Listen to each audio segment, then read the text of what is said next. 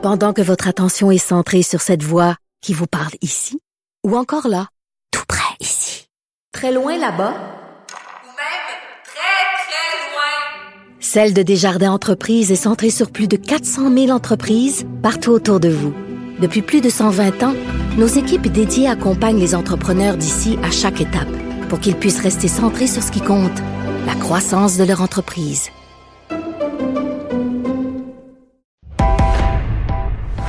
Il connaît tous les dessous de la politique. Chef du bureau d'enquête de l'Assemblée nationale.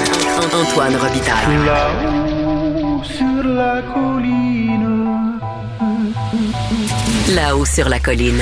Cube Radio. Bon vendredi à tous. Aujourd'hui à l'émission, on reçoit le correspondant Patrick Belrose qui a suivi pour nous le débat parlementaire de ce matin entre le ministre des Finances Éric Girard et son prédécesseur Carlos Letao, le libéral. Et ce dernier entrevoit à l'horizon une possible stagflation. Belrose va tout nous expliquer ça. Mais d'abord, mais d'abord, c'est l'heure de notre rencontre quotidienne avec Rémi Nadeau. Réminado, Tout a été mauvais. Ça a été un spectacle désolant. C'était triste de voir ça. Antoine Robitaille, On sait bien, vous voulez faire du nationalisme. Mais non, on veut justement contrebalancer cette délocalisation-là politique. la rencontre. Un jour, on fera notre débat. Oui, oui, bien sûr. Métal sur métal. C'est le moment de vérité. La rencontre, Nado Robitaille. Et bonjour Rémi Nadeau. Bonjour. Bon vendredi, t'es en forme, t'es encore plein d'énergie. Oui, monsieur. Tu pourrais travailler toute la fin de semaine. Il pourrait y avoir un conseil général ou un conseil national. Tu serais d'attaque. Toujours, comme un, comme un scout.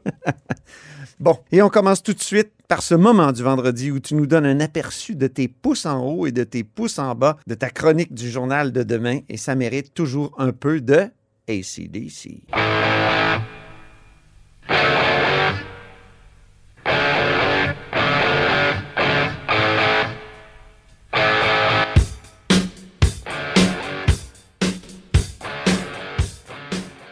Alors Rémi, on commence par le négatif, les pouces en bas. Qui envoies-tu sur l'autoroute de l'enfer cette semaine? Ben, il y a beaucoup de candidats possibles euh, et on verra qui sont retenus. Dans le fond, c'est un peu comme les nominations Oui. et on verra qui est retenu euh, demain euh, dans le, le journal. Mais des mauvais moments, il y en a eu plusieurs cette semaine. D'abord, Éric Kerr.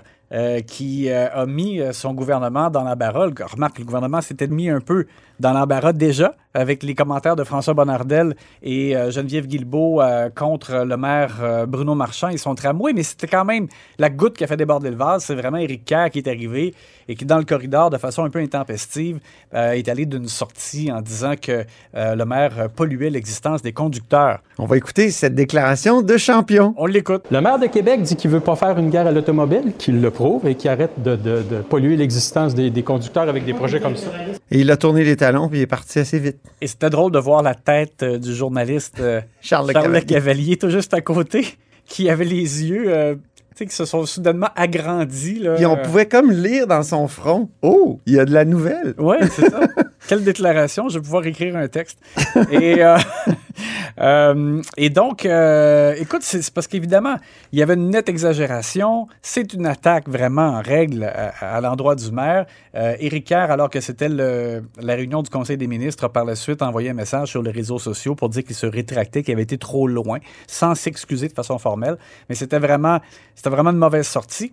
Et imagine encore plus dans le contexte où Geneviève Guilbeault, elle, euh, depuis euh, le, le- le- le temps des fêtes et puis de- après le départ de Régis Labombe, elle disait ça va être plus facile maintenant Une nouvelle ère. d'avoir des discussions dans l'harmonie avec euh, le maire de Lévis, le nouveau maire de Québec, puis moi, c'est le triangle harmonieux. Bon, là, là, évidemment, c'est sûr que quand on envoie un coup de batte de, de baseball à un des membres, ça va être plus dur après ça de, de tirer des convives à la table. Alors, ça, c'était vraiment un mauvais coup. Euh, Simon Jolin Barrette euh, de la CAQ aussi, étrange euh, sa réaction outrée, démesurée lorsque Marc Tanguay a fait l'image d'Obélix et Idéfix Ben oui, franchement. en comparant donc Hydro-Québec et Jonathan Julien, là, aux deux personnages de bande dessinée. Puis le monsieur Jolin Barrette était presque blême de colère pour dire que le collègue avait traité euh, euh, Jonathan Julien de chien.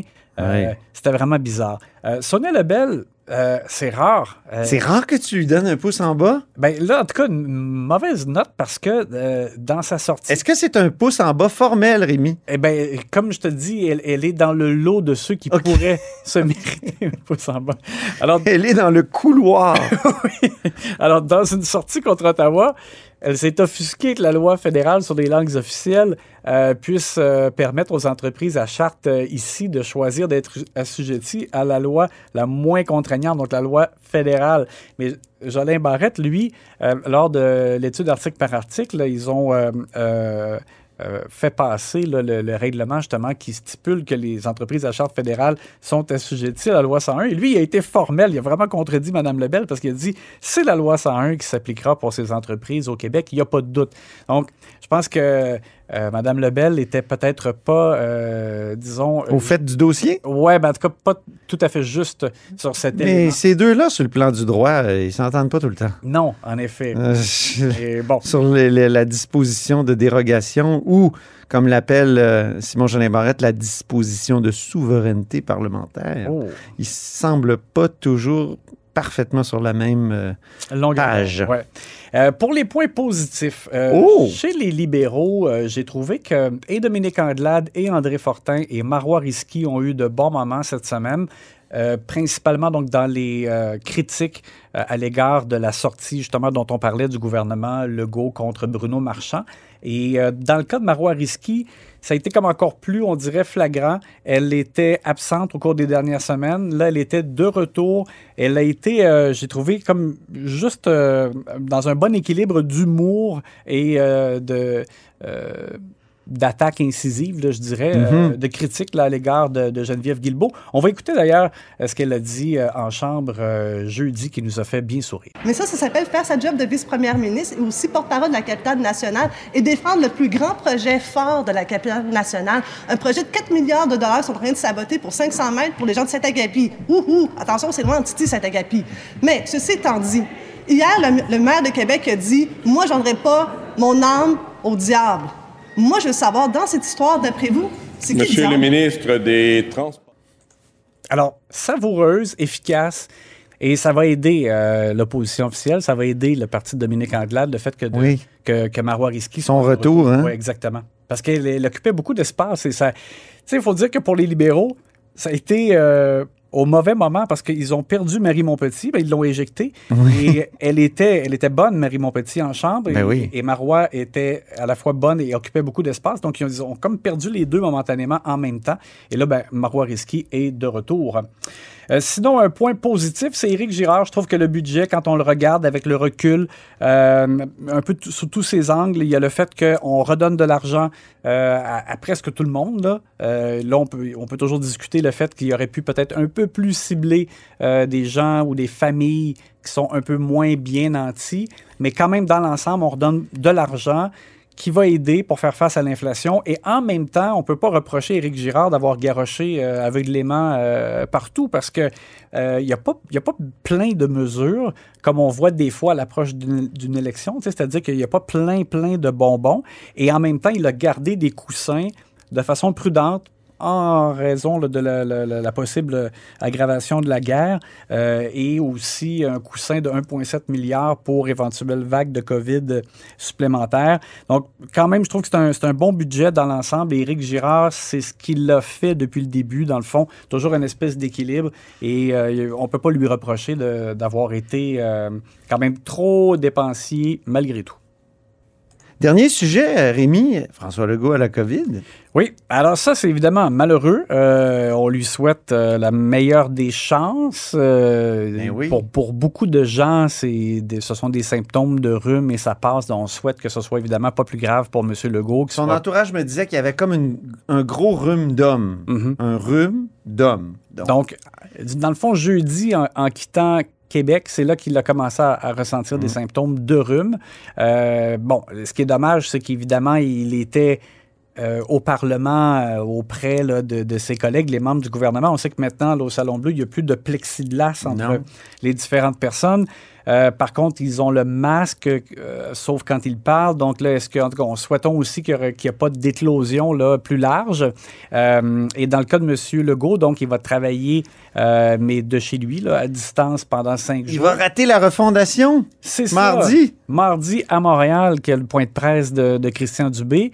Euh, ministre de la Santé qui va présenter comme une manière de repenser le système? Oui, je présume que M. Legault aurait été là.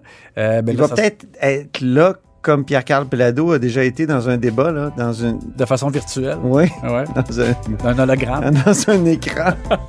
Mais ouais, comme euh, il n'y a pas des chanteuses aussi des, euh, qui font des fois des, comme des faux duos avec Oui. un hologramme. Avec Elvis. On sait jamais. Ben oui. Euh, et, et je crois qu'aujourd'hui, euh, ce qui était prévu, c'est qu'il devait avoir une activité aussi dans Marie-Victorin, mais évidemment, ça, ça n'a pas eu lieu. Et euh, mais sinon, comme on l'a dit, c'est tout simplement euh, bonne chance et on souhaite que M. Legault ne soit pas trop affecté par la COVID. Ben merci beaucoup, Rémi Nadeau. Je te souhaite une belle fin de semaine, puis euh, du beau ski, parce qu'il y en a encore à Stoneham. C'est encore possible. Bon week-end.